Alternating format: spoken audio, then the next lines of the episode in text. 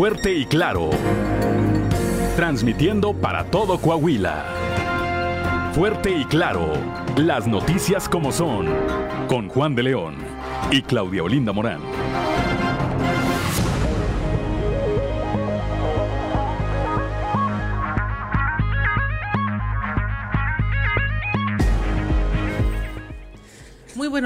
Ya estamos en Fuerte y Claro, un espacio informativo de Grupo Región. Hoy es miércoles 5 de octubre de 2022 y hoy se celebra a quienes llevan por nombre Plácido. Saludamos como todas las mañanas a quienes nos escuchan y acompañan a través de nuestras diferentes frecuencias de Grupo Región en todo el territorio del estado. Por región 91.3 Saltillo en la región sureste, por región 91.1 en la región centro, carbonífera, desierto y cinco manantiales, por región 103.5 en la región laguna de Coahuila y de Durango, por región 97.9 en la región norte de Coahuila y sur de Texas y más al norte aún, por región 91.5 en región Acuña, Jiménez y del Río en Texas. Un saludo también a quienes nos siguen a través de las redes sociales por todas las páginas de Facebook de Grupo Región. Y ya se encuentra activada también nuestra línea de WhatsApp al 844-155-69 15 844 155 69 15 para recibir sus mensajes, sugerencias, comentarios, denuncias y cualquier comunicación que desee usted eh, tener con nosotros. Son las 6 de la mañana con 5 minutos y a esta hora la temperatura en Saltillo es de 14 grados, en Monclova 17, Piedras Negras 16, Torreón 15, en general Cepeda hay 13 grados, Arteaga 13 grados también, Ciudad Acuña 17, en Derramadero al sur de Saltillo hay 12 grados, en Musquis 16, en San Juan de Sabinas 17, en San Buenaventura 18 grados, Cuatro Ciénegas 17, Barras de la Fuente 13 y Ramos Arispe 14 grados centígrados. Pero si usted quiere conocer a detalle el pronóstico del tiempo para todas las regiones del estado, vamos con nuestra compañera Angélica Acosta. El pronóstico del tiempo con Angélica Acosta.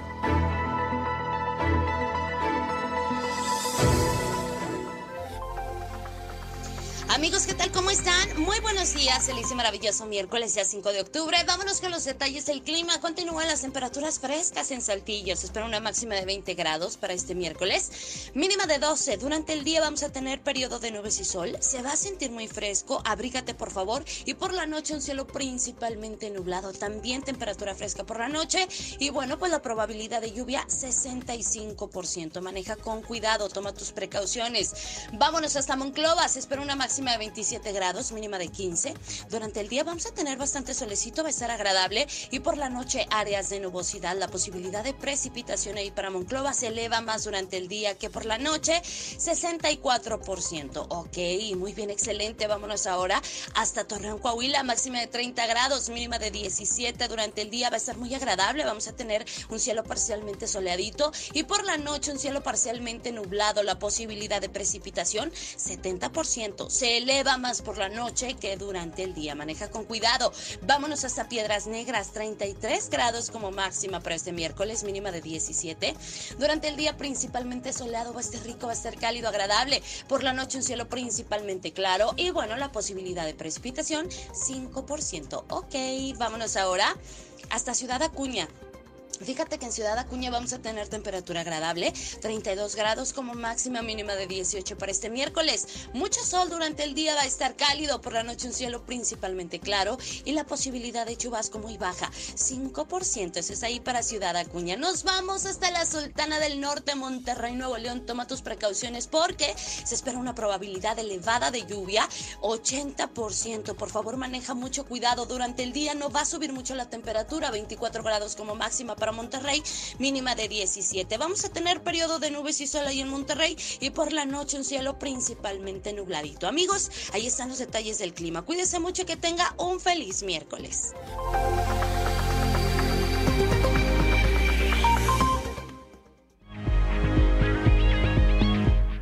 Ya son las 6 de la mañana, 6 de la mañana con 8 minutos. Buenos días. Buenos días a todos los que nos acompañan. Ya nos eh, los saludaba mi compañera Claudio Linda Morán, Gracias a Angélica Costa con los detalles del pronóstico del tiempo. Y vamos ahora con el padre Josué García y su cápsula Dios ama.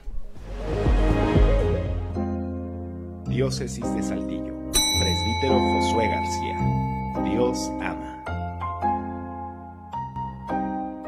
Continuando con el tema del perdón, en donde le decimos a Dios en el Padre nuestro que nos perdone como nosotros perdonamos a los demás, el perdón es fundamental en la salud porque está comprobado que una persona que guarda rencores, resentimientos, trae toda una serie de complicaciones físicas.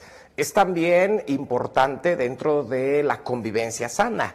Existen personas que desgraciadamente otros los hemos estigmatizado porque nos oponemos a olvidar su pasado, es decir, a perdonarles. Y existen también pueblos, ¿no? Que sin duda alguna no alcanzan la prosperidad porque están encadenados a su pasado. Teológicamente también es importante, así como existe una jerarquía dentro de las verdades teológicas de la fe católica, también existe una jerarquía dentro de los principios éticos y uno de ellos, o quizá el principal, sería el perdón. Fíjate que el libro del Génesis en los primeros 11 capítulos nos narra la importancia del perdón. Una vez que Adán y Eva rompen con Dios, rompen con ellos. Posteriormente viene la ruptura del amor entre hermanos, ¿no? Caín mata a Abel. Después viene eh, la ruptura de los hijos con los padres, en donde Cam se burla de la desnudez de Noé. Y finalmente viene pues el todos contra todos, ¿no? Narrado eh, bajo la figura de la famosa Torre de Babel. Bueno, el perdón es sin duda alguna importantísimo para la salud, para la convivencia sana, pero también en nuestra vida espiritual. Porque cuando lo negamos, entonces estamos negando uno de los principales valores éticos de todo aquel que se dice cristiano. Diócesis de Saltillo.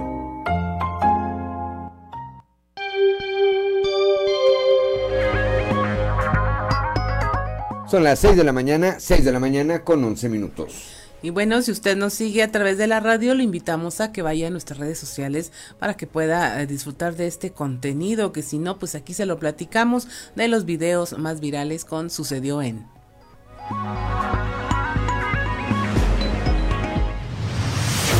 Esto es Sucedió en los tres videos más virales del momento. Sucedió en Querétaro, Querétaro un joven resultó herido tras intentar realizar un reto de parkour muy viral en TikTok que consistía en saltar desde el segundo piso de un centro comercial y caer correctamente. La primera información que se manejó fue que se trataba de un intento de suicidio, por lo que cuerpos de auxilio arribaron rápidamente al lugar. Sin embargo, al dialogar con él, se dieron cuenta que se trataba de un reto. A pesar de los intentos de convencerlo, terminó realizando el salto, por lo que fue llevado a un hospital para su valoración. Los hechos fueron registrados en video. Sucedió en Manabí, Ecuador.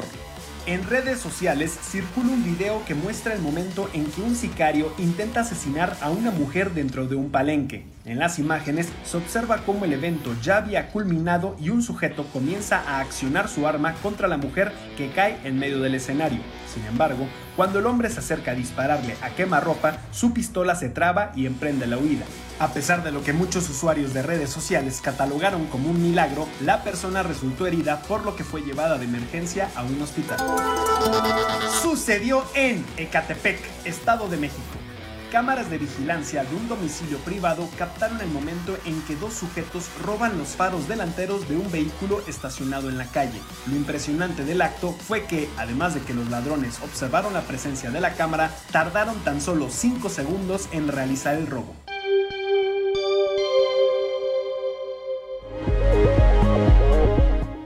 Son las 6 de la mañana, 6 de la mañana con 13 con 13 minutos. Saludamos a don Joel Roberto Garza Padilla, que como todos los días, desde Ciudad Frontera nos obsequia, nos obsequia una frase para la reflexión, la del día de hoy. Dice, no te arrepientas de tener un buen corazón. Todo lo bueno vuelve y se multiplica y nunca te rindas. El principio siempre es la parte más difícil.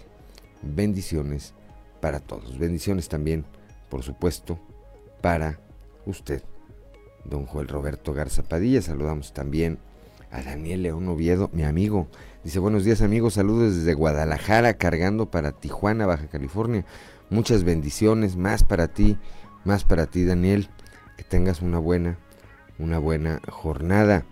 Atahualpa Rodríguez Montelongo y don Gerardo Rentería también ya desde muy temprano siguiendo esta, esta transmisión. Dice don Gerardo, buenos días eh, Juan y para todos compañeros de la radio, buenos días también le devuelven todos, todo el equipo aquí a don Gerardo Rentería su saludo, su saludo, por supuesto. Son las 6 de la mañana, 6 de la mañana con 14 minutos. Bueno, tres horas esperaron ayer eh, menores de edad junto con eh, sus papás bajo la lluvia para recibir la segunda dosis de la vacuna contra el COVID-19. Leslie Delgado, mi compañera, ahí estuvo. Cientos de padres de familia acompañados de sus hijos que acudieron este martes a la plaza comercial Sendero Sur a la jornada de vacunación de la segunda dosis anti-COVID tuvieron que esperar alrededor de tres horas bajo la lluvia para que los menores fueran inmunizados. Por su parte, la Secretaría del Bienestar informó que para este segundo día se tenían contempladas 4.000 dosis. Sin embargo, a las 12.40 del mediodía el biológico se terminó. Además, indicaron que no se llevaron más vacunas porque el personal de salud se tenía que retirar a las 2 de la tarde. No obstante, una madre de familia expuso que arribó a las 8.20 de la mañana para que sus dos hijos fueran inoculados. Sin embargo, los niños fueron vacunados hasta las 12 del mediodía. Agregó que el personal de la dependencia federal les asignó un turno de espera para poder ingresar a los módulos, pero reiteró que tuvieron que permanecer al exterior de la plaza a pesar de la llovizna que se presentó durante la mañana. Aunado al anterior, luego de que la Secretaría anunciara que las dosis se habían acabado, alrededor de 700 personas se amotinaron en uno de los accesos del inmueble, exigiendo una respuesta por parte de la autoridad federal, ya que algunos de los menores no alcanzaron a ser vacunados desde el pasado lunes. Ante esto, los servidores de la Nación entregaron turnos para que fueran inmunizados hasta este miércoles, lo que causará que los niños rezagados se sumen a los infantes que serán inoculados de acuerdo al orden que la propia dependencia había dado a conocer, informó para Grupo Región Leslie Delgado. 6 de la mañana, 6 de la mañana con 16 minutos, que no se le haga tarde. Claudelina Morán. Ya en el norte detectan tres casos más sospechosos de viruela del mono en la jurisdicción sanitaria número uno. La información con Norma Ramírez. Muy buenos días. La información desde la frontera norte de Piedras Negras es la siguiente. Tras los dos casos sospechosos de viruela símica o del mono, que se tienen ya tres detectados más en la jurisdicción sanitaria número uno. Así lo declaró el jefe de la jurisdicción, Iván Alejandro Moscoso González, quien dijo que ya han sido detectados y están en tratamiento. Al respecto, detalló lo siguiente. El, primer caso, que es el, masculino, ya eh, fue dado de alta desde hace una semana y media, casi dos semanas cumplió su eh, tiempo de aislamiento, eh, hasta eso eh, sin ningún síntoma de gravedad. Este es el, segundo caso que fue notificado, ha estado hasta el día de hoy asintomático, sin datos de, complicación. En la semana pasada tuvimos tres casos sospechosos más que actualmente están en, en, estudio.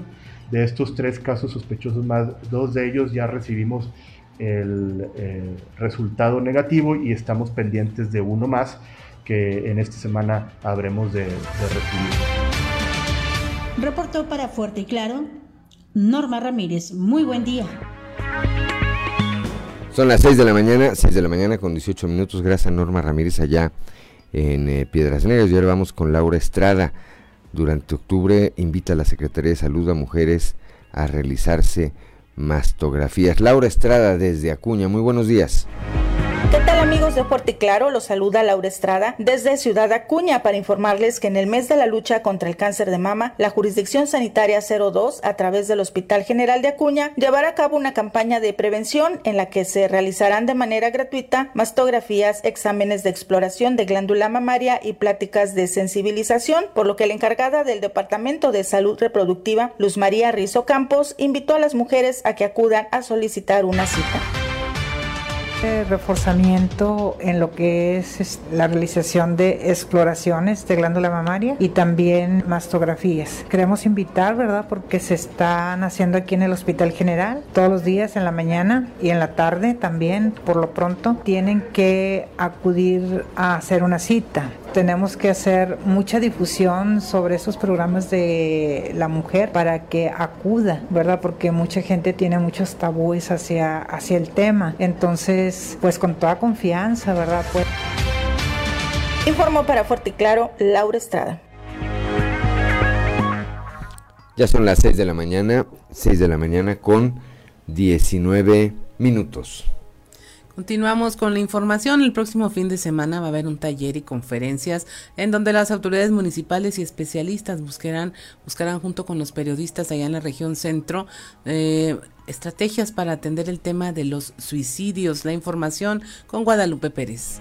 Muy buenos días, saludos desde la región centro. Alfonso Garza, director de comunicación social del Ayuntamiento de Monclova, señaló que el fin de semana se realizará un taller y conferencias en relación al tema de suicidios, donde se invitará a periodistas y reporteros de la localidad a fin de tener un mejor manejo de la información sobre este delicado tema y evitar que se vuelva una tendencia negativa.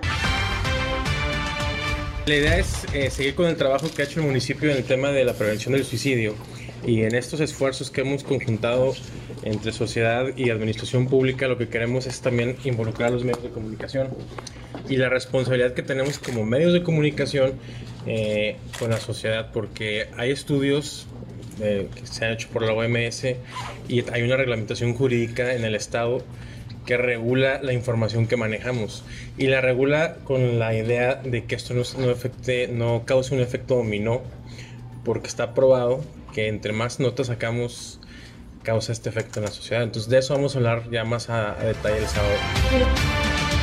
Desde la región centro para Grupo Región Informa, Guadalupe Pérez.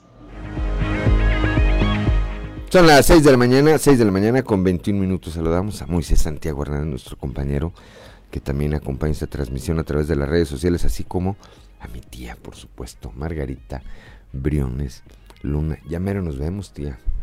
Ya mero nos vemos. 6 de la mañana con 21 minutos. Una pausa y volvemos. 26 minutos para quienes nos siguen a través de la frecuencia modulada. ¿Qué escuchábamos, Claudelina Morán? Escuchamos a Plácido Domingo con La Malagueña. Malagueña, muy bien. Un clásico, ¿verdad? Un clásico. Estábamos averiguando si todavía vive Plácido Domingo. Sí. Y... Más vivo, vivito y coleando, ¿eh? Así es, vivito y cantando, podemos decir. Igual que el ruso, ahorita ahí me lo encontré, ya venía, ya venía tarde a su turno, pero ahí venía, afortunadamente.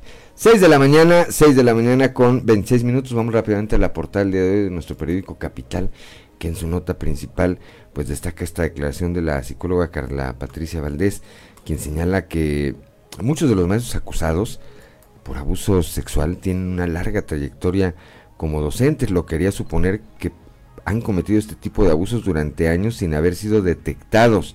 Ante esto, esta especialista dijo que las autoridades educativas deberían promover un programa de evaluación psicológica y emocional permanente. Dale, Así es, 6 eh, de la mañana con 27 minutos. Ahí, bueno, el tema con este tema de la violencia sexual, estamos... Eh, viendo cómo eh, se debe de evaluar a los maestros, es lo que dice aquí la psicóloga Carla Patricia Valdés García. También hablamos de cómo en México prevalece la peor crisis de inseguridad y eh, bueno que el subsecretario de Seguridad está en campaña, esto lo denuncia Paloma Sánchez. También le hablaremos de cómo se están pidiendo citas al alcalde de Ciudad Acuña, a Emilio de Hoyos, por Facebook, ni más ni menos, porque pues no hay otra manera de contactarlo según las informaciones de allá del norte del estado. Pone Coahuila en marcha también ya los centros de conciliación y tribunales laborales. Esto en una ceremonia que se llevó a cabo en el Palacio de Justicia de Coahuila, donde se formalizaron los trabajos que desde el lunes se llevan a cabo para la entrada en funciones de estos tribunales y centros de conciliación locales. Le hablamos también que cómo mejora Coahuila ya está y cambiando vidas, están entregando mil placas dentales esto en la región Laguna. Allá el secretario de Inclusión y de Desarrollo Social Manolo Jiménez dio a conocer que gracias a la suma de esfuerzos se están realizando este tipo de programas. Le hablamos también de cómo es necesario vincular a los ciudadanos contra la lucha contra la corrupción. Esto eh, una vez que se, el sistema estatal anticorrupción ya le dio entrada a la nueva consejera Carla Samperio Flores. Eh, no hay respuesta de hacia el PAN respecto de las denuncias eh, electorales que interpusieron ante el INE. Esto lo señaló la diputada local Mayra Valdés. Finalmente le hablamos de cómo pues pasaron horas para poder ser vacunados aquí en Saltillo, en la región sureste, en donde hasta tres horas tuvieron que parar, eh, pasar para que los padres de familia pudieran vacunar a sus hijos en esta campaña que continúa hacia los menores de edad. 6 de la mañana, 6 de la mañana con 29 minutos. Una disculpa nuestro auditorio y a Claudio Linda Morán, pero hacer un programa en vivo es, es eh, muy interesante, pero también luego es muy incierto. ¿eh? Lo que pasa es que hace un momento, este, cuando estaba leyendo lo de la portada, sentí esas veces que vas a estornudar y que dices, no voy a poder. Hay veces que puede uno evitarlos, pero en esta ocasión era imposible evitarlo. Gracias, Claudio Linda Morán, como siempre, por tu por tu este eh, eh, por tu apoyo. Son las 6 de la mañana con 30 minutos. Vamos ahora a nuestra columna en los pasillos.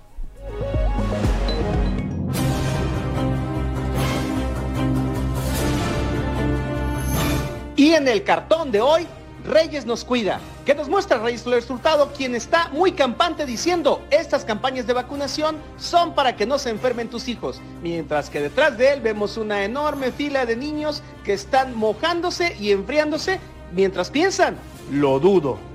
Muy mal se vio Laura Velázquez, titular del Sistema Nacional de Protección Civil, quien en una entrevista con los reporteros hablaba de lo contentas, tranquilas y satisfechas que están las familias de los mineros atrapados en el Pinabete, cuando una de las viudas, la esposa de Sergio Cruz, la interrumpió para entregarle unos documentos y la funcionaria federal volteó a verla molesta para decirle, ahorita te atiendo, permíteme un segundo con lo que queda en claro el respeto que en realidad le merecen a la funcionaria federal las familias de los mineros fallecidos. Muy satisfechos por lo que acaban de ver. Acabar. Soy esposa de eh, Sergio Cruz Gabriel. Ahorita te atiendo, permíteme un segundo. Y es que después del fallido rescate, las autoridades federales quieren hacer creer que todas las familias están satisfechas con la montaña de billetes que les soltaron para que se callaran y aceptaran la lamentable pérdida, el fallido rescate y el larguísimo tiempo que llevará, si se logra, la recuperación de los restos. Por lo que se vio ayer, el escenario no es tan paradisiaco como lo quiere pintar Velázquez. Despreciable, dijo Gordon. Desdeñable, agregó James desagradable, terminó Henry. En la sesión de este martes, la mesa directiva del Congreso del Estado le tomó la protesta a José Alberto Dávila Guerra, Dora Elena Rodríguez Herrera y José Samuel Borrego Rodríguez como magistrados supernumerarios del Tribunal Superior de Justicia del Poder Judicial del Estado. Los tres estuvieron acompañados de familiares quienes aprovecharon el receso para tomarse la foto en el Pleno con algunos diputados. ¿Dónde está una cámara cuando se necesita? Por la UANE, en sesión del Consejo de Participación Ciudadana del Sistema Estatal Anticorrupción, rindió protesta Carla Samperio. Con su llegada se da como hecho que el organismo tomará otra dinámica, pues Samperio no es de las que acostumbra a no hacer nada y seguramente pronto se verá su actividad. Esa es mi chica.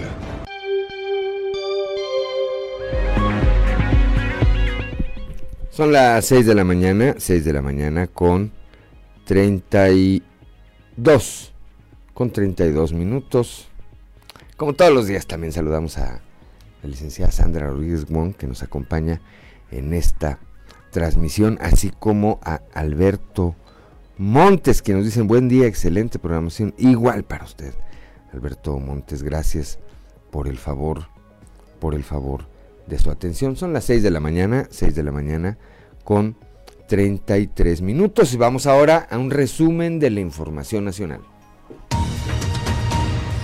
En las últimas dos décadas, la Secretaría de Educación Pública y las autoridades educativas de los estados acumularon más de 5.000 casos con denuncias de abuso sexual en planteles de preescolar, primaria y secundaria de escuelas públicas y privadas del país. Entre los casos denunciados se encuentran acusaciones de pederastía y, y pornografía y en la mayoría de estos los presuntos victimarios son maestros, personal auxiliar y conserjes obligan a la Secretaría de Educación a prever violencia sexual, esto luego de que se sancionara penalmente las agresiones sexuales cometidas contra 21 infantes en un jardín de niños en la alcaldía Madero de la Ciudad de México. Un juez impuso a la Secretaría de Educación la obligación de establecer días específicos para hablar de violencia sexual, esto además de los 70 años de prisión contra el inculpado. Le ordenó a la SEP que en un plazo razonable instituya siempre un día dentro de su calendario para que todo el personal esté enterado de la gravedad del abuso y maltrato infantil en las aulas escolares y que se finquen procedimientos y canales para que los niños y niñas puedan denunciar este tipo de actos. Casi a golpes concluye el debate por la militarización. A punto de los golpes y con lágrimas en el Senado se debatió la permanencia del ejército en las calles en tareas de seguridad pública hasta 2028. La senadora del PAN Lili Telles llamó hienas y perros a los senadores de Morena por estar a favor de la iniciativa. A ella la encaró una senadora de Morena, Lucía Trasviña, quien le manoteó en la cara. Previamente el senador de Morena, Rampoleón Gómez Urrutia, también le gritó a a Lili Telles traidora, a lo que la panista le respondió que callado, callado Napoleón, siéntese y espere sus croquetas. Finalmente se aprobó que sea improrrogable la fecha límite para el retiro del ejército y la marina de las labores de seguridad pública. Se registran los primeros casos de viruela símica en mujeres, esto en Jalisco. La Secretaría de Salud en esta entidad informó sobre estos tres primeros casos, toda vez que desde junio se habían detectado y confirmado los primeros casos de esta enfermedad viral en el estado. El primero de ellos y en todo, en todos ellos en varones. Al corte de esta semana se acumulan 242 casos confirmados. En, en promedio, bueno, 98.8 son hombres en edad promedio de 34 años y 1.2% son mujeres con 29 años de edad. Las y los senadores de la Comisión del Trabajo y Previsión Social avalaron el dictamen que reforma la Ley Federal del Trabajo con el objetivo de ampliar el derecho de las vacaciones pagadas de 6 a 12 días a partir del primer año laboral. Finalmente aumenta Infonavit la edad máxima para créditos el Instituto del Fondo Nacional de la Vivienda elevó la edad para solicitar un crédito que pasará de 65 a 70 años. Asegura que con esta medida se van a permitir mensualidades más cómodas y que el monto máximo de los créditos aumentará en general 180 mil pesos en promedio para utilizarse en la compra de una casa nueva o existente, un terreno, realizar mejoras en vivienda o construir en terreno propio. Y hasta aquí la información nacional. Gracias, Claudelina Morán. Son las 6 de la mañana con 37 minutos. Continuamos con la información. Vamos ahora con Raúl Rocha. Hasta el momento no hay respuesta ni del INE ni del IEC ante denuncias por actos anticipados de campaña. Raúl, muy buenos días. Buen día compañeros, información para hoy. El Partido Acción Nacional de Coahuila no ha recibido respuesta del INE ni del IEC tras las denuncias que interpuso por actos anticipados de campaña por parte de miembros de Morena, dijo la diputada local Mayra Valdés. Dijo que en contraparte siguen colocando espectaculares en todo el estado, por ejemplo, de Ricardo Mejía Verdeja, actual subsecretario de Seguridad Federal. Siguen apareciendo nuevos espectaculares del candidato Mejía Verdeja, lo cual me da a pensar que si burla la ley, ahorita que todavía es precandidato, pues no me quiero eh, imaginar qué puede hacer si llega a ser candidato de Morena o si llegara a ser este eh, eh, gobernador de Coahuila. Me daría miedo contar con un gobernador que desde ahorita está y yo, yo aquí hago un llamado a que el INE que ya sesione y que ya nos dé, ahora sí que una resolución a esa queja que interpusimos. Te digo, desconozco si ya lo ha hecho, pero si no lo ha hecho, pues sí le pedimos que a la brevedad nos dé el resultado de qué es lo que va a pasar y cuál es la sanción. Esta es la información para el día de hoy. Buen día. 6 de la mañana con 38 minutos. Con incertidumbre presupuestal, así es como inicia la reforma laboral en Coahuila. La información con nuestro compañero Néstor González. Compañeros, muy buenos días, me da mucho gusto saludarlos. Quiero informarles que este martes se puso en marcha de manera oficial en Coahuila la reforma laboral en la que se establece la desaparición de las juntas locales de conciliación y arbitraje para dar paso a los centros de conciliación y los juzgados laborales en medio de la incertidumbre que generan los recortes de presupuesto del gobierno federal hacia los poderes judiciales de los estados. Miguel Meriayú, presidente del Poder Judicial de Coahuila, dijo que es un paso importante el que el Poder Judicial asuma los asuntos de justicia laboral. Sin embargo, recalcó que los recortes afectan enormemente la operación de estos juzgados y son más de, es decir, no hay recurso federal para la inversión o construcción de espacios judiciales. La justicia no está en la agenda de los legisladores. Me parece que se, están debatiendo ahorita si seis días más de vacaciones. Se están debatiendo ahorita cambio de horario, por amor de el cambio de horario. Entonces, esas son ocurrencias. eso para mí tiene que ver con, con, una ocurrencia legislativa. En vez de ponernos, a, de voltear a ver a los poderes judiciales locales y decir, a ver, pues si te hice una si te genere una obligación legislativa de asumir la responsabilidad en materia laboral, te tengo que dar presupuesto, no lo, no lo, no lo otorgaron. Volvemos con ustedes, muy buenos días. Gracias, gracias a Raúl Rocha, gracias a Raúl Rocha, a Néstor González, a Néstor González, perdón. Son las 6 de la mañana, 6 de la mañana con 40, con 40 minutos. Una pausa, una pausa y regresamos.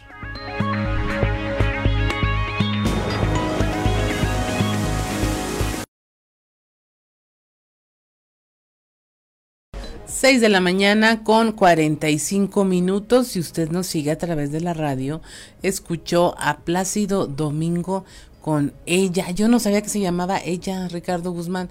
Originalmente canción ranchera con Jorge Negrete este icónica y bueno ahora interpretada por Plácido Domingo y vamos a tener más intervenciones de Plácido Domingo porque es día de su santo Ricardo muy bien así que aquí va a disfrutar con nosotros estas, eh, estas canciones. Y vamos ahora a la información. Continuamos eh, con nuestros enlaces con los reporteros allá en las regiones. Y nos vamos a la región Laguna, donde los industriales pues están eh, temiendo que haya un colapso del sistema eléctrico nacional.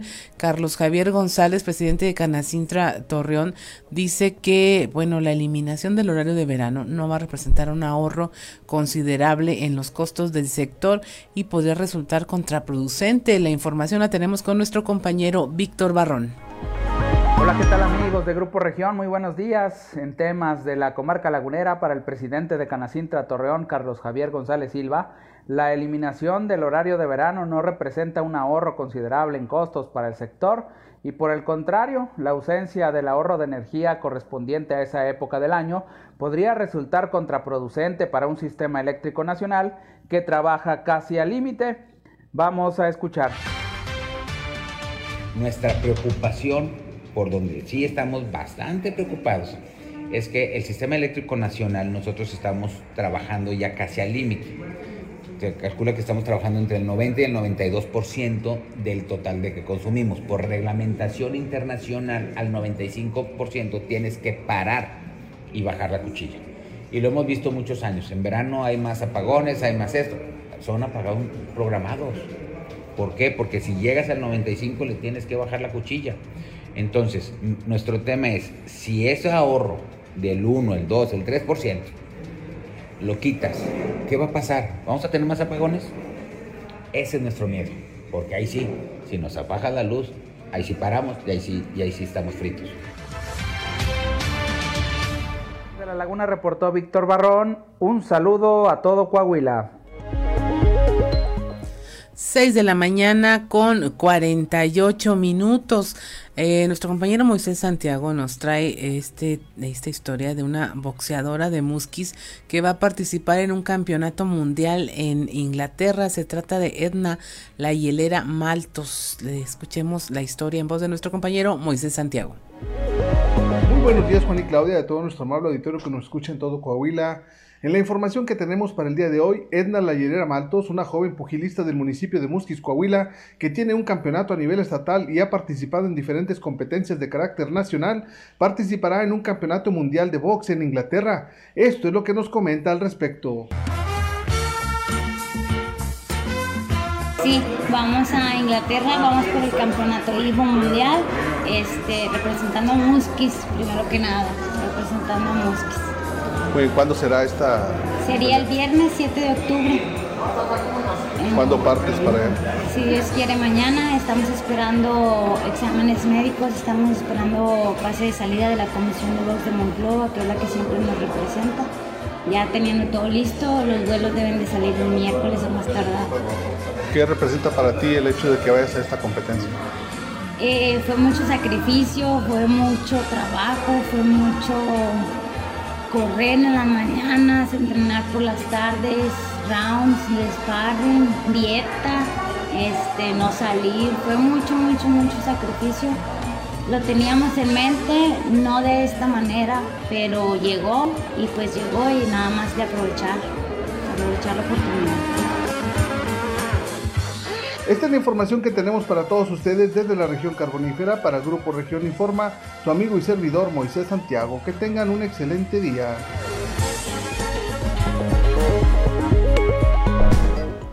6 de la mañana con 50 minutos. Continuamos con la información. Allá en el norte, en Ciudad Acuña, buscan ampliar el servicio para regularizar los vehículos y poder, los vehículos regularizados, poder otorgarles el registro y la entrega de placas para agilizar estos trámites. Bueno, están tomando varias medidas por parte de la Oficina de Recaudación y Rentas y del Registro Público Vehicular. La información con nuestro compañero Ricardo Ramírez. Con el objetivo de agilizar los trámites de registro y entrega de placas para vehículos recientemente regularizados a través del módulo del registro público vehicular en Ciudad Acuña, el titular de la Oficina de Recaudación y Rentas, Jorge Barajas Arcila, comentó que se trabaja en una nueva estrategia para agilizar estos trámites debido al incremento del número de vehículos regularizados. Continuamos con cuatro módulos atendiendo a los contribuyentes para entregarles sus placas, ya que ellos traen su pago previo, traen toda la documentación una vez que pasaron por el programa de regularización. Estamos buscando una estrategia para agilizar la atención porque la verdad que ya Repube está atendiendo 100 contribuyentes al día en el programa de regularización y nosotros este, estamos atendiendo con estos cuatro módulos un promedio de 120. Informó para Fuerte y Claro Ricardo Ramírez. 6 de la mañana con 51 minutos. Y bueno, hace unos momentos le hablábamos de estas recomendaciones que hace la psicóloga Carla Patricia Valdés García en torno a estos casos de abuso sexual en las escuelas, pues dicen los maestros acusados tienen una larga trayectoria como docentes y es muy probable que hayan cometido este tipo de abusos durante años. La recomendación, dice la psicóloga, pues es que haya una evaluación psicológica y emocional permanente, tanto de los docentes como de los estudiantes es difícil detectar a una persona y como bien comentas, a veces tienen una trayectoria muy larga en instituciones académicas y podríamos pensar que no es la primera vez que lo hacen, sin embargo, a veces no se ventila o a veces no se denuncia estos temas. A mí me parece que eh, las instituciones públicas, quien rige ¿no? a las escuelas, a los colegios, tendría que establecer estrategias de evaluación para poder ser docente, para poder tener un cargo directivo, un cargo administrativo en las escuelas, en los colegios, y luego, posteriormente, seguir haciendo evaluaciones tanto a las personas que trabajan en, estos espacios como a los estudiantes, hacer una especie de sondeo, eh, sacar alguna muestra representativa de los niños, de las niñas y poder cuestionarlos sobre el actuar de sus directivos, de sus docentes, de sus coordinadores. Esto es algo que tenemos que estar vigilando y tenemos que generar los mecanismos para poderlo vigilar de manera efectiva. Son las 6 de la mañana, 6 de la mañana con 53 minutos. Se celebraron ayer 440 años de presencia franciscana en Saltillo. Leslie Delgado nos tiene el reporte. Buen día, informando desde la ciudad de Saltillo. En el marco de la fiesta patronal en honor a San Francisco de Asís, la Orden Franciscana Seglar celebró 440 años de su presencia en la capital coahuilense. Al respecto, el rector de la parroquia, Daniel Ramos, indicó que la permanencia de los religiosos ha sido de suma importancia para la sociedad saltillense. En realidad como cada año, ¿no? Solo que ahora este año más normal, normal en cuanto a que ya hay más apertura para la, la cuestión solamente en cuestión de, em, de, sanidad, solamente el uso de cubrebocas y prácticamente voluntario. Eh, pero bueno, la fe de la gente siempre sigue manifestando. Este año tenemos la característica de estar celebrando 440 años de presencia franciscana en Saltillo. Saltillo nace hace 445 años y, la Orden Franciscana llega a los cinco años prácticamente de fundado, prácticamente ha crecido. Cuando pedimos el año jubilar al señor obispo, él mismo lo dice, ¿no? que la presencia de los franciscanos ha sido de capital importancia para la, la formación y la no solo religiosa, sino también la identidad misma de Saltillo. Por eso este, este novela tan especial. Ya concluimos con este día, pero ha habido actividades de todo. Algo que hay que resaltar es que en 1224 recibe ¿verdad? las llagas de nuestro Señor Jesucristo, como lo ven siempre las imágenes está llagado, y muere en 1226 eh, la orden, su, familia religiosa, lleva más de 800 años caminando por este mundo y en eh, 1228 lo canonizan, viene dos años después su canonización que es pues con lo que la iglesia afirma primeramente su santificación y lo proponen como un modelo de vida. Agradezco la intervención y deseo que tengan un excelente día. Ya son las 6 de la mañana, 6 de, gracias a Leslie Delgado, 6 de la mañana con 55 minutos, una pausa, una pausa y regresamos.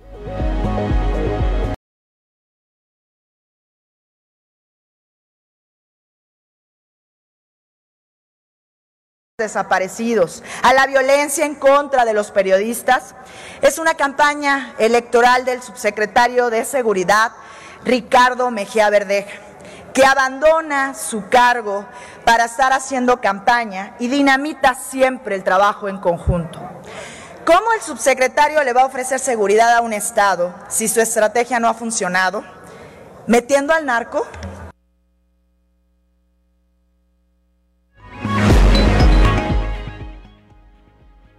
7 de la mañana con 3 minutos. Así de fuerte y así de claro habló ayer la diputada federal por el PRI. Repito, Paloma, Paloma Sánchez. Son las 7 de la mañana, 7 de la mañana con 3 minutos. Estamos tratando de establecer eh, comunicación allá con mi compañero Ricardo Martínez en Parras de la Fuente. En tanto, en tanto, le comentamos que el diputado local eh, Ricardo López Campos señala que se espera un buen actuar de órganos electorales y partidos políticos ante la reciente reforma electoral en el Estado.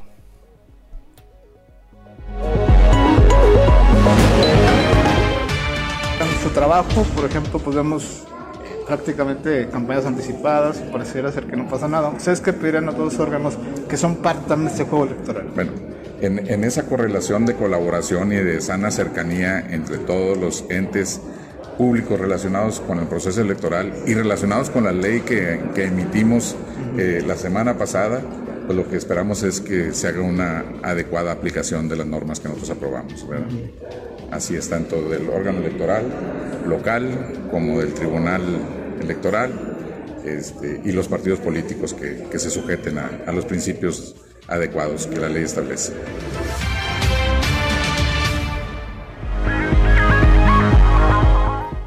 Son las 7 de la mañana, 7 de la mañana con 4 con cuatro minutos. Me parece que ya está en la línea telefónica nuestro compañero Ricardo Martínez allá desde Parras de la Fuente. Ricardo, muy buenos días, ¿qué novedades?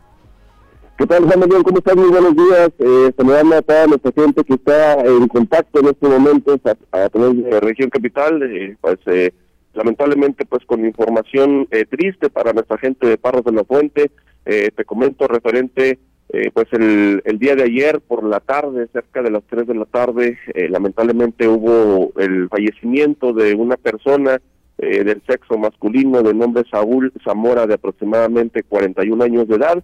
esta persona se dedica a lo que es el, el bueno, es de oficio mecánico, pero también transporta o manejaba un, un camión eh, materialista rumbo al molino de donde se extrae por ahí la piedra y material para construcción.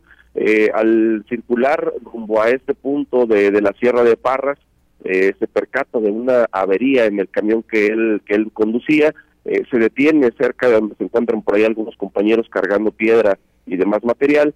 al estar por ahí haciendo los trabajos, duró varios minutos debajo de la, de la pesada unidad. Finalmente concluyen los trabajos de, que, que se estaba realizando y eh, al estar ya pues, prácticamente por, por retirarse para continuar su camino, eh, decide bajar eh, debajo de la pesada unidad para poder retirar el gato hidráulico y, y estaba su cuerpo tan pegado a lo que es la llanta trasera que al momento de que quita el gato hidráulico el camión se mueve un poco, estamos hablando de 10 a 15 centímetros fue lo que se mueve el camión y lamentablemente esta, esta llanta le, aplasta parte del vientre y esto pues ocasiona que esta persona eh, pierda la vida. Recordemos que es un camión eh, pues de, muy pesado, inclusive se encontraba pues ya cargado con, con piedra y pues la, la, la situación pues fue ahí pues eh, lamentable para este esta persona, para Saúl, que, que pues te platico, lamentablemente pierde la vida ahí en el lugar a los pocos minutos, inclusive dicen que fue aproximadamente dos minutos que estuvo lamentándose, pero pues bueno, lamentable, el, el daño ya estaba hecho, eh, el, el señor Saúl, de 41 años de edad, pierde la vida ya a la llegada de los cuerpos de emergencia, no se pudo hacer absolutamente nada para salvarle la vida ya, ya que no contaba con signos vitales. Pues lamentable, lamentable sin duda Ricardo Martínez. Gracias, gracias por tu reporte. Un saludo hasta allá, hasta Parras de la Fuente. Gracias, buenos días. Muy buenos días. Gracias a Ricardo Martínez allá desde el municipio de Parras de la Fuente. Siete de la mañana, siete de la mañana con siete minutos. Dice eh, Jesús Berino Granados, secretario general junto de la CTM, que la propuesta de que se incremente el número de días de vacaciones a los que tienen derecho los trabajadores debe estar supeditada a que no se afecte la productividad. Escuchemos. En sí vendría a afectar la productividad, la entrega a tiempo, pero eso sí, pues deben de ser los propios empresarios los que se manifiesten y digan qué es o qué sucedería con la productividad. Pero en el resto de América esto pasa. México es el país con menos días de vacaciones y en cualquier otro país logran ser productivos con igual número de vacaciones. Ah, bueno, nomás que aquí estamos en México y aquí yo creo que vale o se vale que opinen los empresarios mexicanos y que en un momento dado ellos también vean de qué manera nos podemos acomodar para efecto de que la productividad no se afecte y podamos seguir siendo competitivos. Los trabajadores estamos siempre en que la conservación del empleo, que no venga nada a afectar lo que es el empleo porque hay que recordarlo y ustedes juntamente con nosotros lo vivieron en el 2009, donde nuestra gente ya pedía que aunque fuera de limpieza, pero que querían trabajar. Yo Son las 7 de la mañana, 7 de la mañana con 9 minutos. Nos, preguntan, bueno, ¿a quién le va Verino? ¿A las empresas o a los trabajadores? Un saludo, un saludo para nuestro compañero y amigo Jesús Verino Granados. Claudio Linda Morán. Continuamos con la información. También en este sentido, la ampliación de vacaciones traería más problemas que beneficios. Esto lo señala la Cámara de Comercio de Torreón en voz de Mariano Serna Muñoz. Dice que este aumento abrupto a 12 días de vacaciones, como se contempla en esta reforma a la Ley Federal del Trabajo, acarrearía más problemas ya que existen empresas que no tendrían capacidad de suplir estas ausencias y pondrían en riesgo su estabilidad. Nos dicen que porque en, con datos internacionales nosotros somos el país que tiene menos días de vacaciones. Sí, pero nada más que México, los trabajadores de México no son los trabajadores ni de Estados Unidos, ni de Canadá, ni de Europa. O sea, son condiciones muy diferentes las que tenemos en todas estas regiones. Entonces yo creo que hacer este incremento tan abrupto y tan alto de un, de un momento a otro va a traer, en lugar de generar bienestar, va a traer mayores problemas para todos nosotros. Nosotros pasamos una pandemia sin que nos ayudara el gobierno federal. Entonces imagínate un locatario que tenga dos trabajadores o un trabajador y que se le vaya dos semanas de vacaciones un trabajador por ley, entonces prácticamente me obligan a cerrarlo o a que tenga que contratar un trabajador más entonces eso va a ser un incremento en los costos para nosotros de operación y que en automático pues nosotros vamos a tener que hacer un incremento en nuestros costos de venta para poder solventarlo. Entonces va a ser una medida que está generando mayor inflación. Ellos están proponiendo más vacaciones para incrementar el nivel de vida de los trabajadores. Nosotros en la pandemia nunca dejamos de pagar el seguro social. El 99% de las empresas seguimos pagando el seguro social y nuestros trabajadores no tienen medicinas. ¿Qué proponemos? Pues es que existan los servicios públicos que teníamos antes, que la gente pueda estar, estar en programas que verdaderamente generen el desarrollo y no nada más en programas electorales en donde se está regalando el dinero a personas que en algunas ocasiones no lo necesitan. Son las 7 de la mañana, 7 de la mañana con 11 minutos.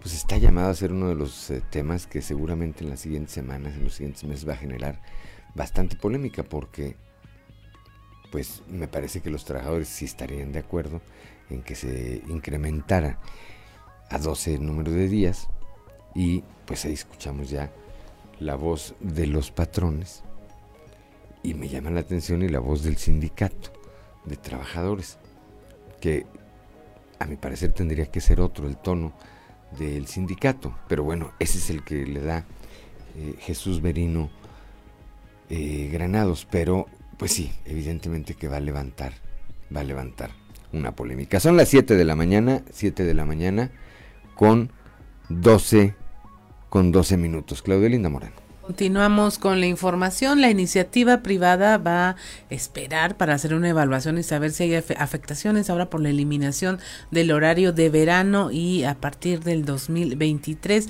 Eso lo señaló el presidente de la Coparmex Coahuila Sureste, Roberto Cabello.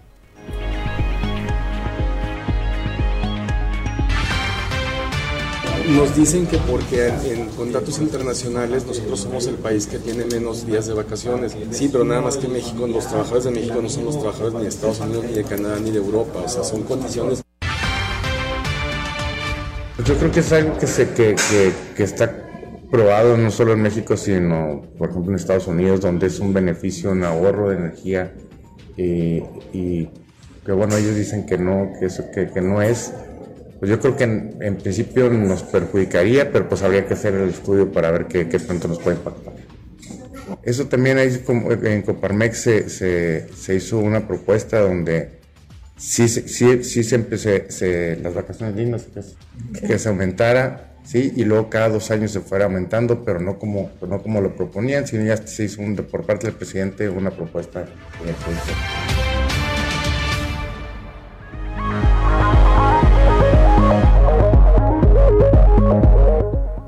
Son las 7 eh, de la mañana, 7 de la mañana con 13 minutos. Claudio Linda Morán. Y bueno, continuamos con la información y es momento de nuestra conversación del día de hoy. Me da mucho gusto tener en la línea a Patricia Lleverino, ella es directora de eh, contra la discriminación eh, aquí en el estado y tienen actividades que nos quiere compartir porque el hablar de inclusión sigue siendo importante en este y en muchos otros momentos y hay muchas maneras de hablar de estos temas, pero una, la que la están promoviendo en este momento es a través de una carrera. Muy buenos días, Patricia.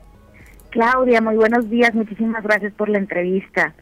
¿Cómo estás? Muy bien, muy bien. Cuéntanos eh, de qué se trata este evento, qué lo motiva y eh, pues cómo puede participar la gente en esta tercera edición de la carrera Yo por la Inclusión, Rueda, Camina, Corre o Trota. Vaya que es incluyente. Sí, la verdad es que es un proyecto eh, muy bonito y lo estamos lanzando por instrucciones de nuestro secretario, el ingeniero Manolo Jiménez Salinas, en el marco del Día eh, de la Igualdad y la No Discriminación, que tú bien sabes es en próximos días, es en el mes de octubre. Si bien es cierto, la carrera, el evento se va a llevar el 6 de noviembre, este, el, um, objetivo principal, como tú bien lo mencionas, es justamente llamar a la ciudadanía a participar en un evento deportivo porque a través de esta actividad eh, vamos a o tratamos de sensibilizar a la ciudadanía. Tú, eh, no sé si te recuerdas un poquito, en las ocasiones pasadas, antes de la pandemia, en la primera y la segunda edición, justamente es un espacio en donde, como no es una carrera competitiva, sino participativa, que invita a la comunidad a ver nuestras diferencias como un enriquecimiento para trabajar de la mano por el fortalecimiento de una sociedad pues libre de prejuicios, porque es a lo que aspiramos, ¿no? Mira, te platico un poquito, la carrera se va a llevar, va a tener una cuota de recuperación de 200 pesos, la playera está increíble, este eh, mm, se van a entregar los kits el 5 de noviembre en las oficinas de la dirección que están ubicadas en la calle de Cuauhtémoc 349 en la zona centro de Saltillo. La verdad esperamos que muchas personas participen. Este, decirles que habrá sorpresas este, dentro de la carrera. Tenemos participación ahorita, por lo pronto ya me han confirmado eh, Pasos Firmes, me ha confirmado Casa de la Cultura eh, con el baile de, de danza jazz de niñas, este, algunas instituciones educativas con las que hemos eh, tenido uh, al convenio que van a participar animando la carrera. Entonces es importante eh, decirles también que eh, la ruta eh, que se va a llevar a cabo es partiendo de Periférico Luis Echeverría y de Carranza, es decir, en la ruta recreativa. Vamos a empezar en la Joroba, vamos a ir hacia el sur a, lo que es eh, Chiapas, después vamos a bajar hasta Canadá y vamos a regresar de nueva cuenta a lo que es eh, lo que conocemos como la joroba.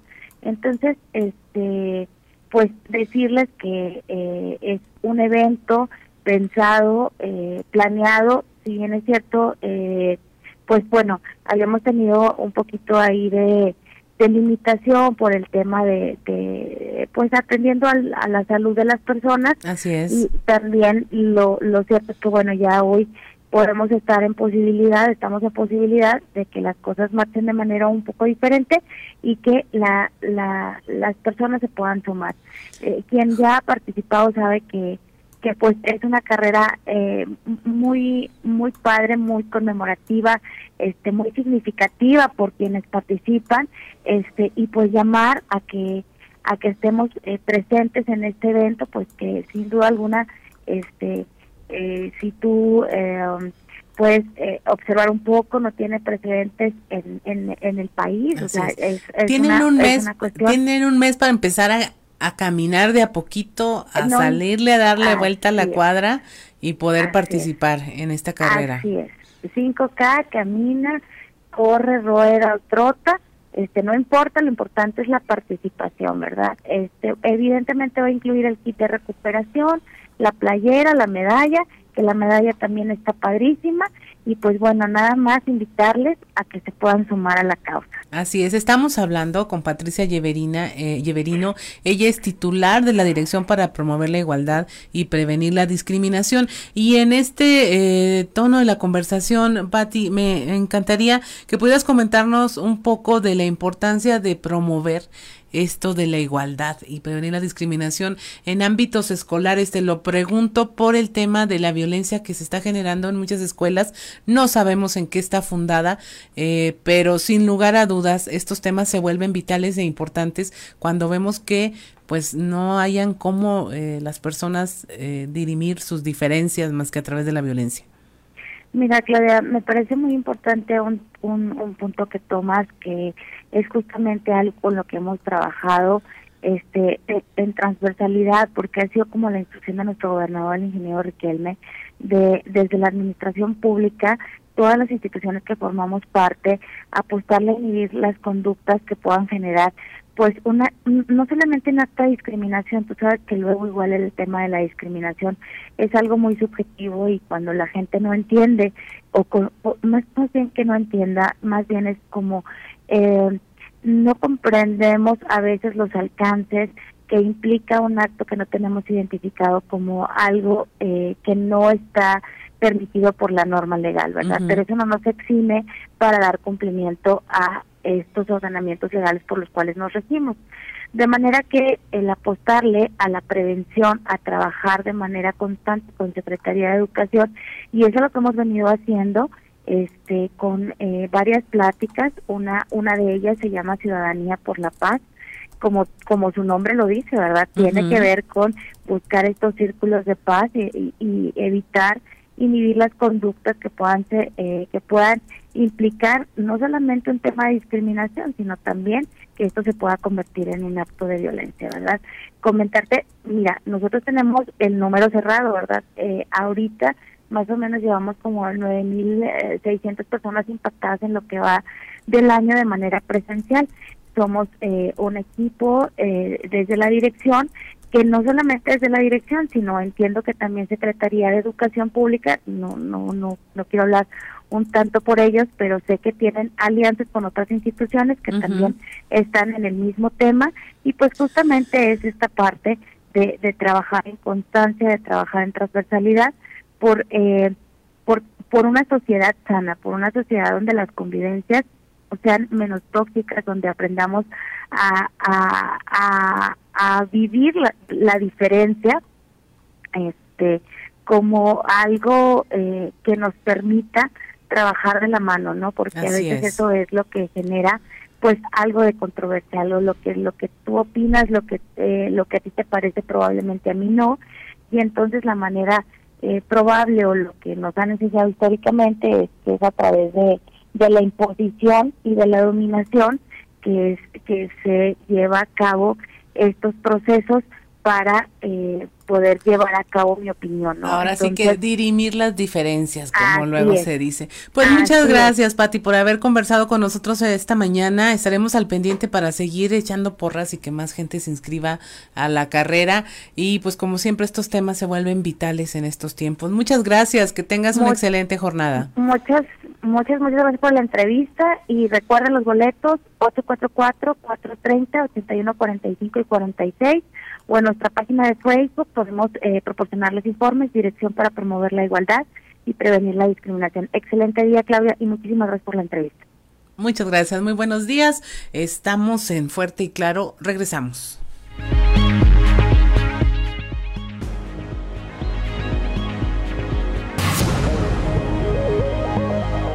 Son las 7 de la mañana, 7 de la mañana con 27 minutos. Para quienes nos acompañan a través de la frecuencia modulada, escuchamos a Plácido Domingo con qué melodía, Claudio Linda Morán. Con Paloma.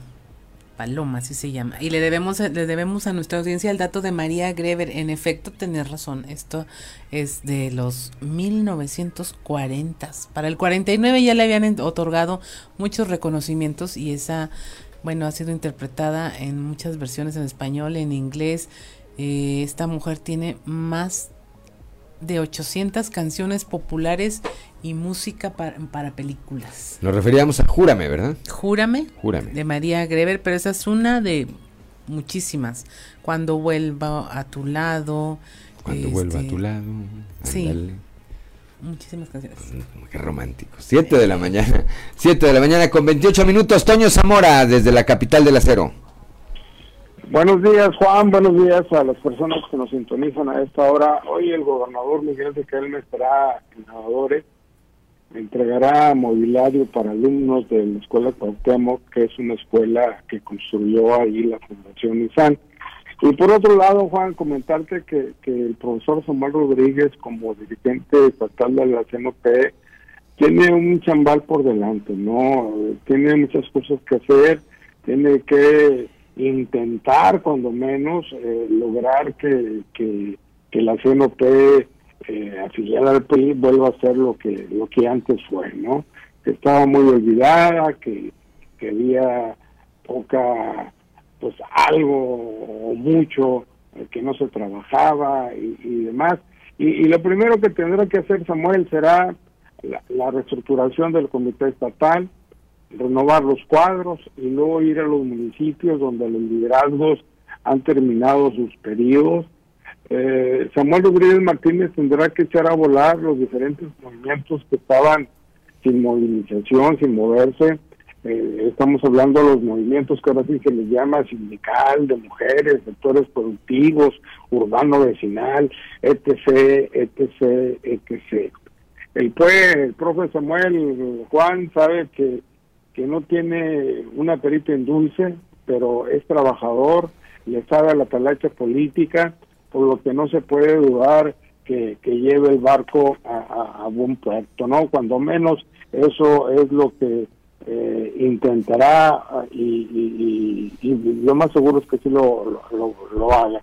Por otro lado, comentarte, Juan, que, que ayer el bolero, con eso de que en todos lados anda y en ninguno se le mira, fue a un centro comercial que está a espaldas del PRI sí sabes ya a cuál, a cuál centro comercial me refiero, Juan. Eh, pero es en donde, acá en Saltillo, en Monclova. No, en Monclova, en Monclova. Ah, ok, sí, sí, sí. En la. Ahí, ahí, eh, luego le, si, digo el nombre, luego le, mandamos la factura, ¿no? ¿Cómo le hacemos? Sí, sí, no, todo el mundo sabe dónde está, mi querido Toño. Ah, bueno, ahí está el PRI, es más, frente al Club de Leones, para que no haya tos. Ándale. Este, y iba el bolero y, y, lo mandaron a hacer la despensa eh, al bolero y no a Samuel.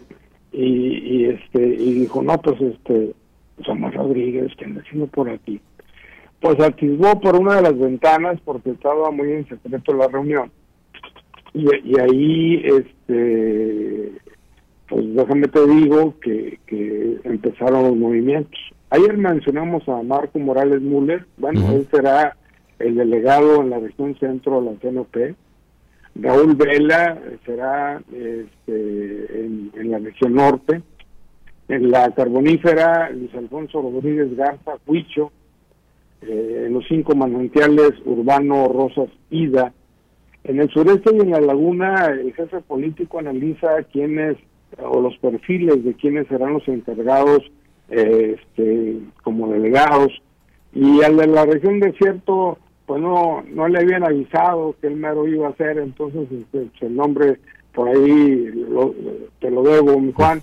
Y acá en Monclova, Daniel Alton, que ya se encuentra más que listo para entregar el liderazgo municipal del, del, de la CNOP, porque trae otras tareas. Es decir, que el sábado toma protesta Samuel Rodríguez en la ciudad, en la ciudad de los temblores, y, pues ya para ayer martes, ayer fue martes, sí, para ayer martes ya andaba chambeando a todo lo que daba y vino a hacer los nombramientos. Y buena onda que haya venido, pues el, el delegado de Piedras Negras, el de la carbonífera, el de que vinieron a Muclova, donde fue el encuentro con el líder estatal de la CNPN.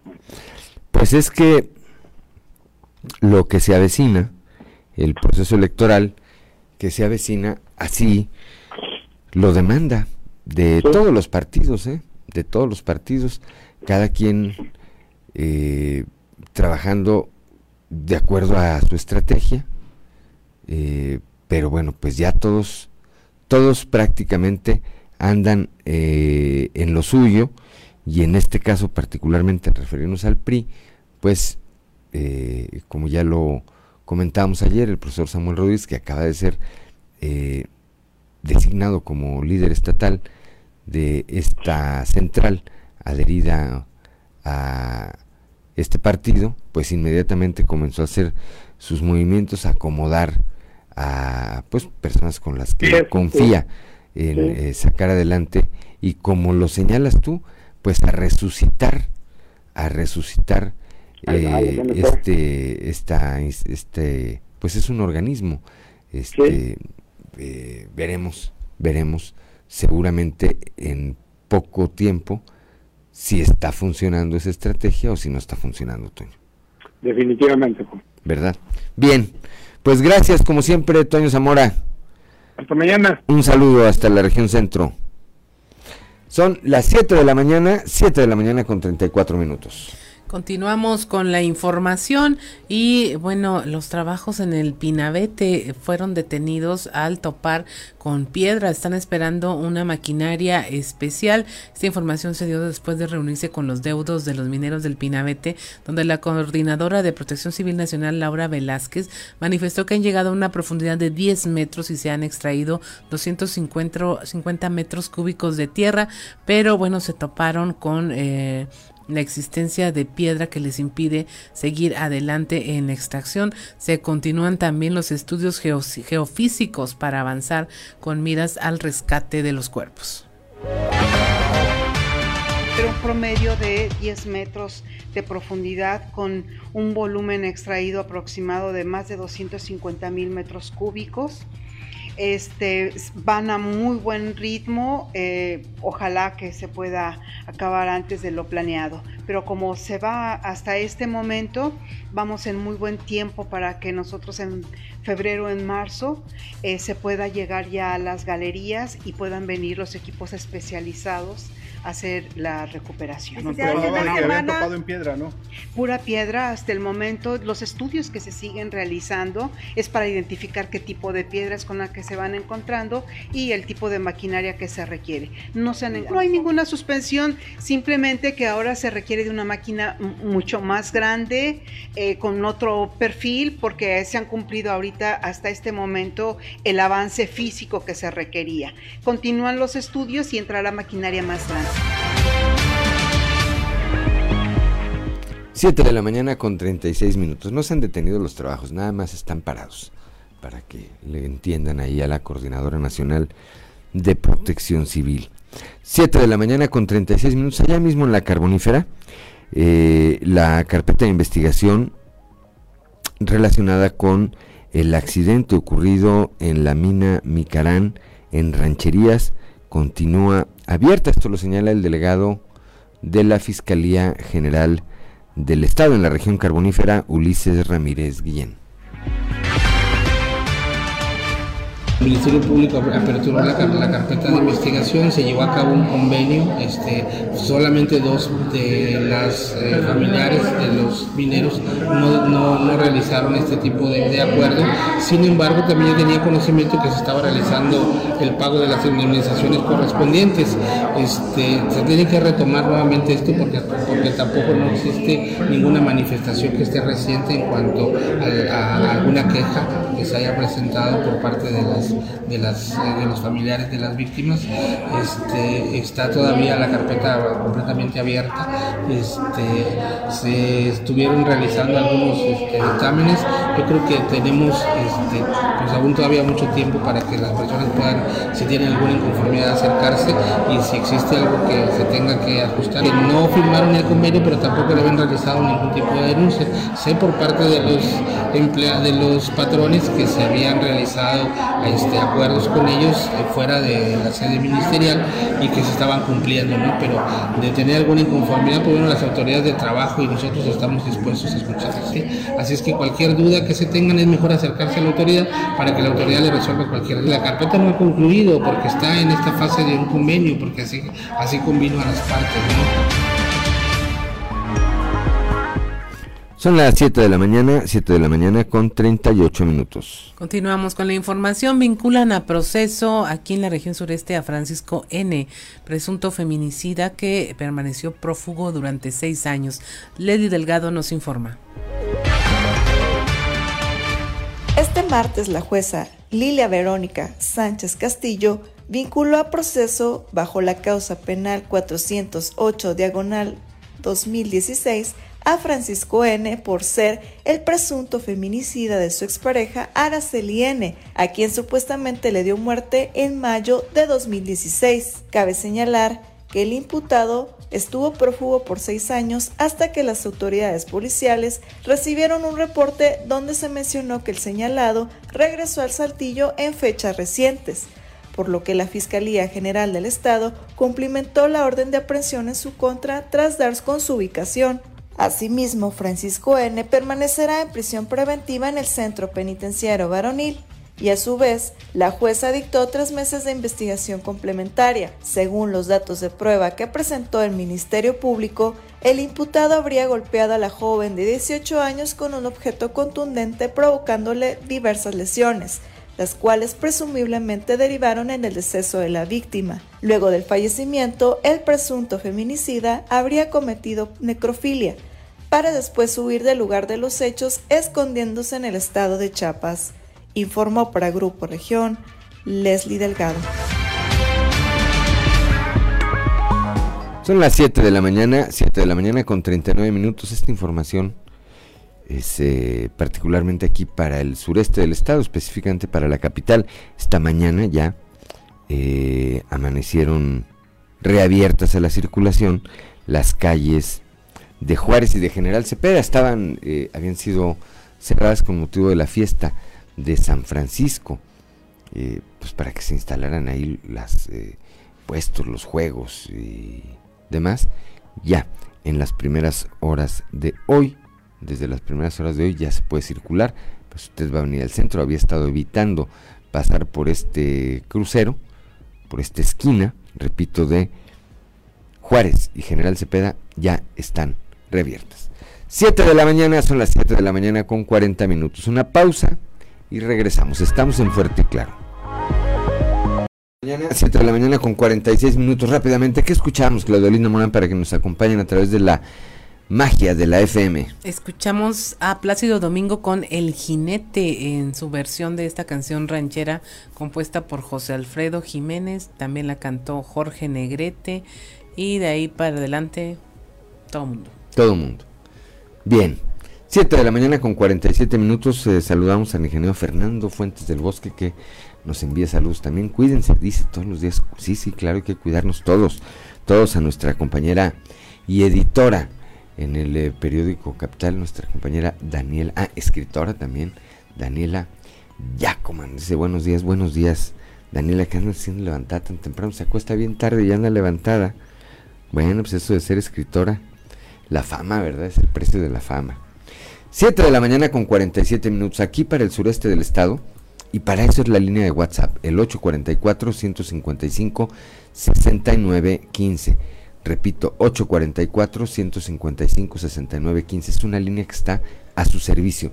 Nos envían, entre otros, el eh, siguiente mensaje. Y esto tiene que ver con esta disputa, con este eh, pues pleito que se está dando entre taxistas tradicionales y quienes prestan el servicio del transporte a través de las aplicaciones. Escuchemos este mensaje. Están reportando que unos motociclistas allá por la central están apedreando a los taxis y están atribuyéndole que los in-drivers son, pero no son in-drivers, son motociclistas que andan apedreando, ¿eh? para que luego no echen las piedras al in-driver ahorita como lo traen. Gracias, gracias a eh, pues eh, esta persona del auditorio que nos hace llegar este mensaje. Y eso bueno, para que tomen nota las autoridades.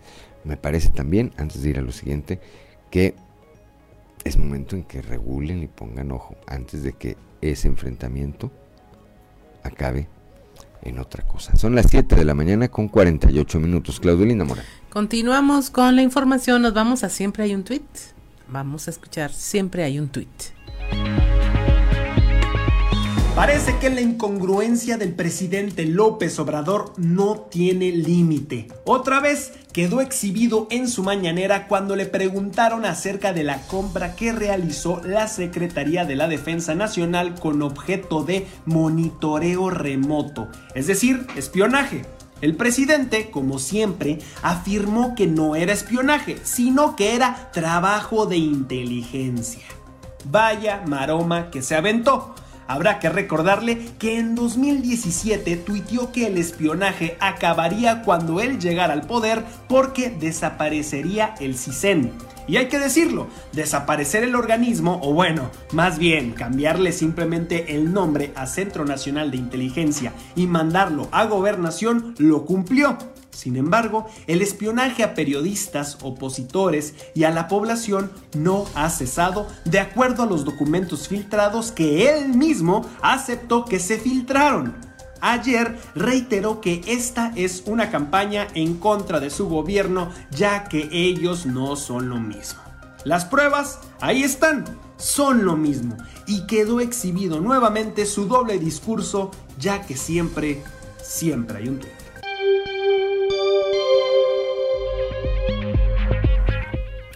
Ya son las 7 eh, de la mañana, 7 de la mañana con 50 minutos. Claudio Linda Moreno.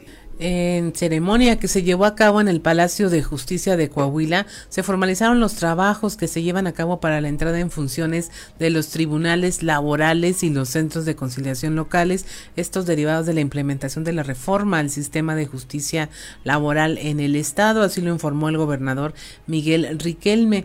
Explicó que también se entregaron nombramientos a jueces y directores delegacionales. La ceremonia se realizó en el Palacio de Justicia y es la culminación de un proceso que inició en 2019 en un esfuerzo conjunto de los tres poderes de Coahuila para que, bueno, estos centros de conciliación tengan la responsabilidad de dialogar con los trabajadores y empleadores para encontrar entre todos una solución justa y benéfica para que las partes eh, tengan ya sus respuestas en un plazo no mayor mayor a 45 días. 7 de la mañana con 51 minutos rápidamente al entregar las 100 placas dentales a personas adultas mayores de la región Laguna, el secretario de Inclusión y Desarrollo, Manolo Jiménez eh, Salinas, dio a conocer que gracias a la suma de esfuerzos de los programas Mejora tu Salud y Cambiando Vidas, liderados por el gobernador Miguel Riquelme, este año se entregarán mil placas dentales en todo el estado junto al secretario de Salud Roberto Bernal eh, Gómez, Jiménez eh, Salinas, además del rector de la Universidad Autónoma de Coahuila, Salvador Hernández Vélez, y en coordinación con la Facultad de Odontología de Torreón encabezaron la aplicación de las placas dentales, en donde resaltaron los resultados a favor de la población que genera el trabajo en equipo entre, entre todos, dijo Manolo Jiménez. 7 de la mañana con 52 minutos, hay deportes. Vamos con Noé Santoyo al mundo de los deportes. Resumen Estadio con Noé Santoyo.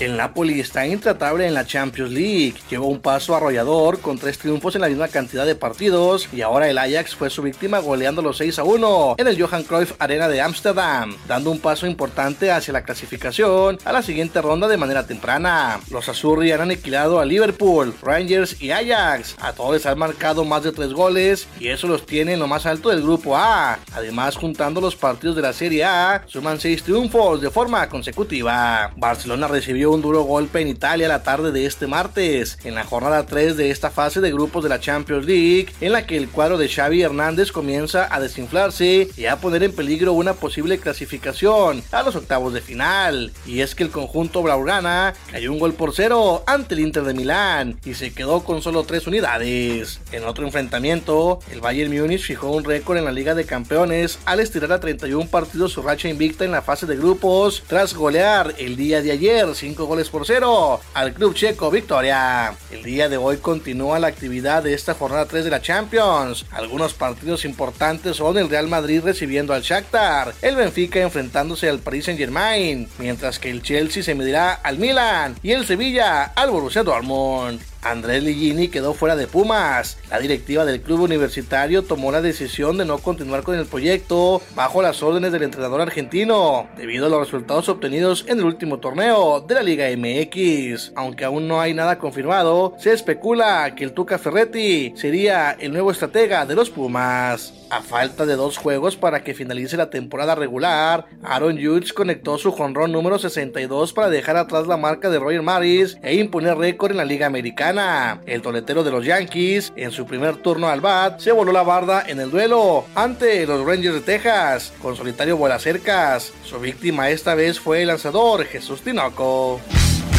Resumen Estadio con Noé Santoyo.